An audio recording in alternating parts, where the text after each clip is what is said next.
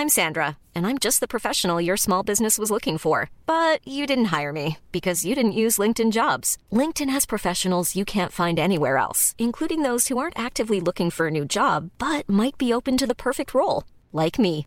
In a given month, over 70% of LinkedIn users don't visit other leading job sites. So if you're not looking on LinkedIn, you'll miss out on great candidates like Sandra. Start hiring professionals like a professional. Post your free job on linkedin.com/people today. Hey, I'm Ryan Reynolds. Recently, I asked Mint Mobile's legal team if big wireless companies are allowed to raise prices due to inflation. They said yes. And then when I asked if raising prices technically violates those onerous two-year contracts, they said, "What the f*** are you talking about? You insane Hollywood ass." So to recap, we're cutting the price of Mint Unlimited from $30 a month to just $15 a month. Give it a try at mintmobile.com slash switch. $45 upfront for three months plus taxes and fees. Promo rate for new customers for limited time. Unlimited more than 40 gigabytes per month. Slows. Full terms at mintmobile.com.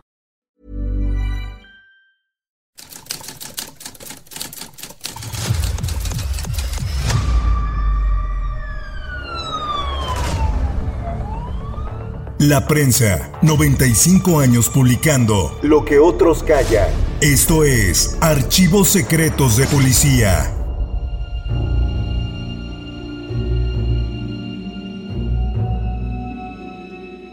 El famoso cantante romántico, en la década de los años 70 y 80, murió cobardemente asesinado al abrir la puerta de su casa.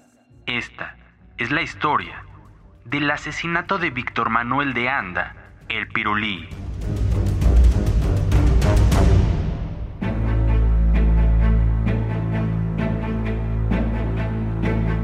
Desde hace 37 años, el misterio acerca de la muerte de Víctor Iturbe, el Pirulí, no se ha podido develar.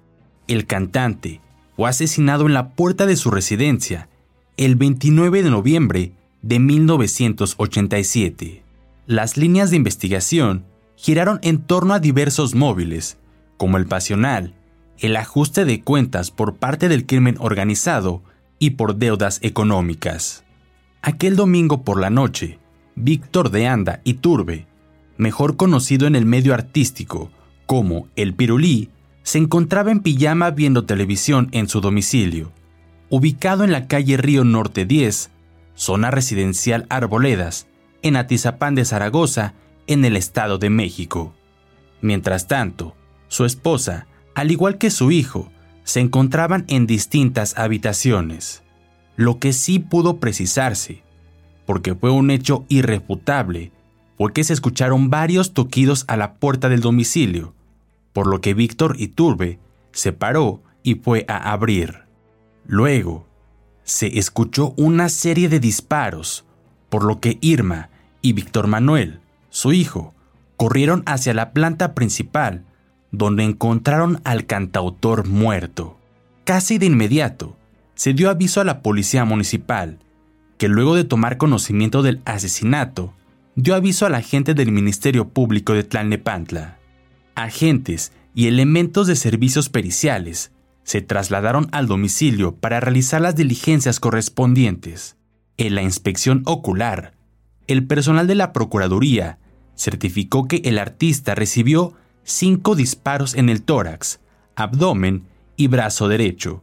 El agente Tinoco Álvarez informó a la prensa que tres casquillos percutidos, calibre 45, se localizaron cerca del cadáver.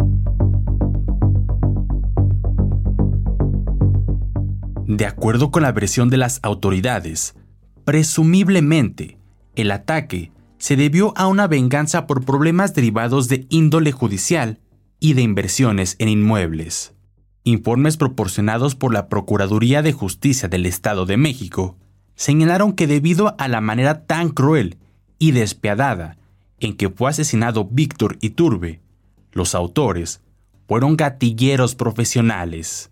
Entre las pesquisas, se estableció que el artista había iniciado la obra en construcción de un condominio ubicado en el mismo fraccionamiento. Dicha obra se suspendió por conflictos entre los trabajadores y el cantante, quienes lo demandaron ante las autoridades judiciales. La prensa tuvo conocimiento que el cantante tenía seis socios más, con quienes tuvo fricciones por cuestiones económicas, de las cuales no se tenían más datos, pero que sirvieron de base para iniciar las averiguaciones, es decir, se trató de descartar a todos aquellos con quienes pudiera existir diferencias. De acuerdo con las autoridades judiciales del Estado de México, todas las personas conocidas de El Pirulí serían investigadas. Esto aplicaba para empleados, socios, amigos y familiares. Tenemos conocimiento que Víctor Iturbe tenía proyectado la construcción de un restaurante en Puerto Vallarta donde la inversión de dinero sería fuerte. Aún no podemos saber las causas de por qué dicho proyecto fracasó. Ahorita no podemos afirmar que se tienen pistas. Lo que sí podemos decir es que son muchos los móviles por los cuales fue asesinado. Ya indicamos que hay algunos que se pueden perfilar como los más viables. Víctor Manuel de Anda Iturbe nació en Valles, San Luis Potosí, el 8 de mayo de 1936. Fue un cantante famoso de boleros y considerado como el mejor intérprete de este género en México. Su nacimiento como cantante fue en Puerto Vallarta, por lo que le tenía un profundo amor y arraigo a esa ciudad de la costa de Jalisco. El apodo de El Pirulí nació de un accidente gracioso cuando Víctor era payaso acuático. En un show, perdió el equilibrio y como no sabía nadar, se aferró a los esquís para no ahogarse y el locutor, que entonces narraba lo que sucedía en el show, empezó a decir, Miren, este parece un pirulí. A lo largo de su extensa carrera, grabó numerosos discos, siempre con la colaboración de Chamín Correa, y obtuvo grandes éxitos que a tantos años de su muerte siguen despertando el cariño y afecto del público, y consolidan el título que se ganó como el romántico de la historia en la música mexicana contemporánea.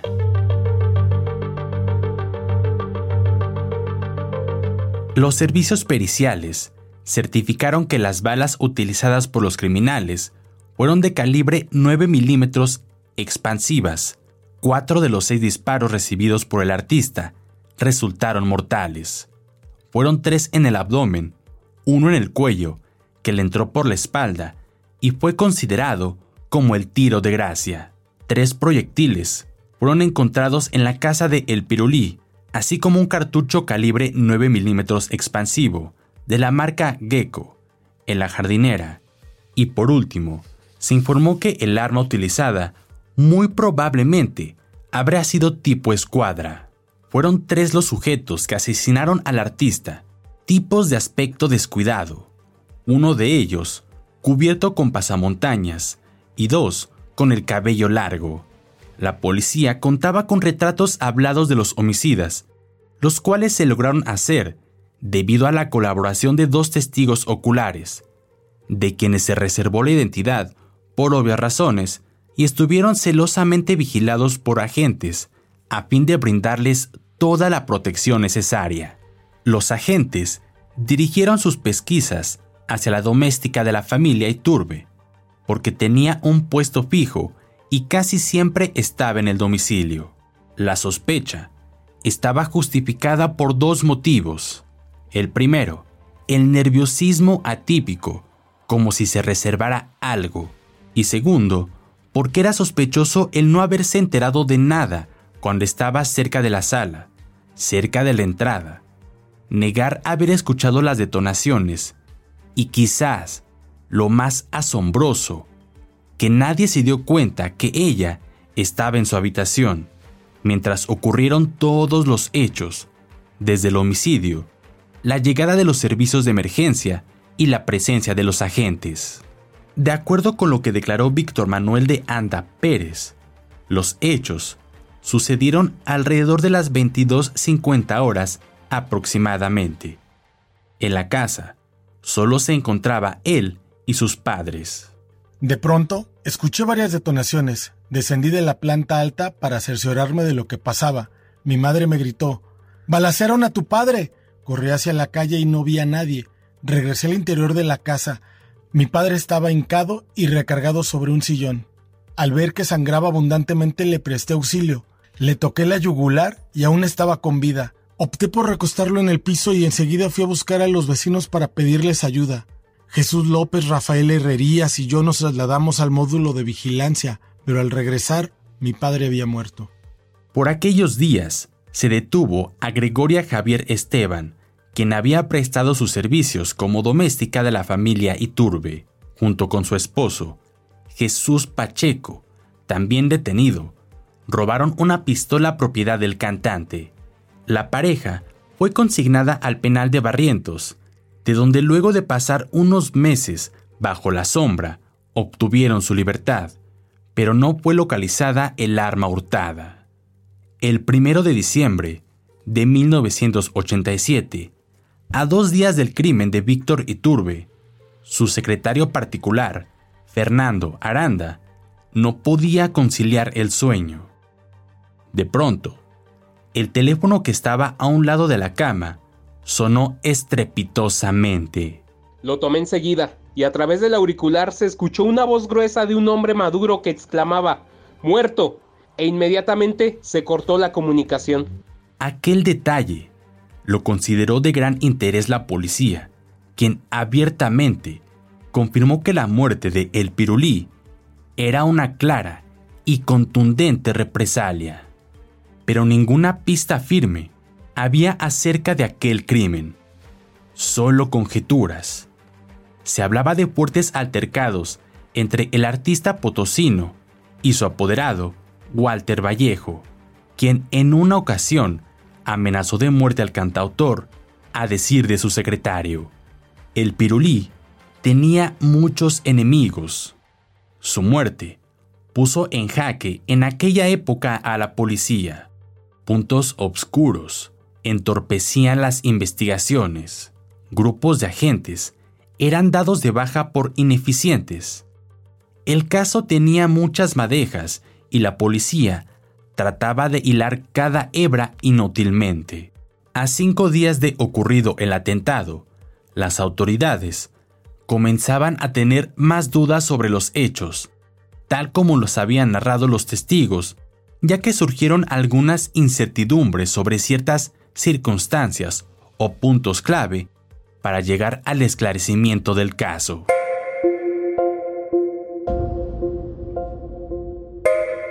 Era de mucha importancia para los abuesos policíacos el contenido del testamento que dejó Víctor Iturbe para no frenar las investigaciones acerca de su violento fin. Ello permitiría saber lo que dejó al morir. De ahí que los bienes no se descartaban, entre otros, de los móviles del asesinato. Sin embargo, la familia del cantante, en todo momento, interpuso infinidad de barreras para llegar al contenido del documento notarial. Abogados y el mismo notario entorpecían la labor de los detectives. El jueves 3 de diciembre, se presentaron a declarar la viuda de Víctor Iturbe y su hijo a la Procuraduría mexiquense. La reunión especial fue a puerta cerrada. Un hermetismo total. Había dudas sobre qué era lo que ocultaban. Se dijo que el cantante debía grandes cantidades de dinero debido a su rancho en Puerto Vallarta, que tenía una extensión de 21 hectáreas y un valor de varios millones de pesos, aparte de la inversión. Este aspecto se manejaba también como móvil del crimen. Los sospechosos en el asesinato del artista emprendían la desbandada con el objeto de evadir toda acción la justicia. Hasta la familia se fue a Los Ángeles, California. Socios, amigos y allegados al famoso cantante desaparecían del mapa. Durante diciembre de 1987, la Procuraduría anunció el cierre del caso debido a la poca colaboración de la familia del cantante en la investigación del asesinato. Se negó a cooperar y determinar que el homicidio fue por un simple asalto, teoría que se desechó rápidamente, ya que se señaló que en caso de robo, aún habiendo resistencia de parte de la víctima, los asaltantes no atacan con tanto salvajismo. El 30 de septiembre de 1988, casi un año después del asesinato, la prensa dio a conocer que los asesinos del célebre artista estaban a punto de caer en manos de la justicia, de acuerdo con la versión impresa de aquel día. Una nube de agentes de la Policía Judicial del Estado de México tiene cercado al autor intelectual del escandaloso homicidio, quien resultó ser un encumbrado exdiputado federal del norte del país. A casi un año de haberse iniciado las investigaciones, un par de agentes mexiquenses logró concretar la personalidad del presunto autor intelectual del homicidio del famoso artista, y fue debido a las presiones de grupos sociales, artísticos y políticos del país que continuó la investigación para dar con los culpables. Las investigaciones también se inclinaron por el lado político, así como del narcotráfico, ya que por un lado, el artista deseaba ser alcalde de Puerto Vallarta y por otro, se mencionaba que formaba parte del gang de las drogas a nivel nacional e internacional. Y a pesar de todas las líneas de investigación, el crimen se quedó sin resolver.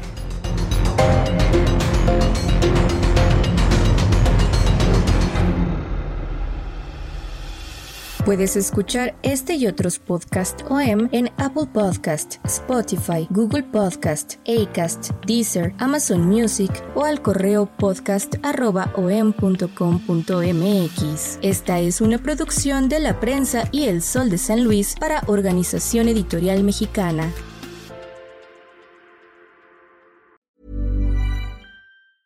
Hey, it's Paige DeSorbo from Giggly Squad. High quality fashion without the price tag. Say hello to Quince.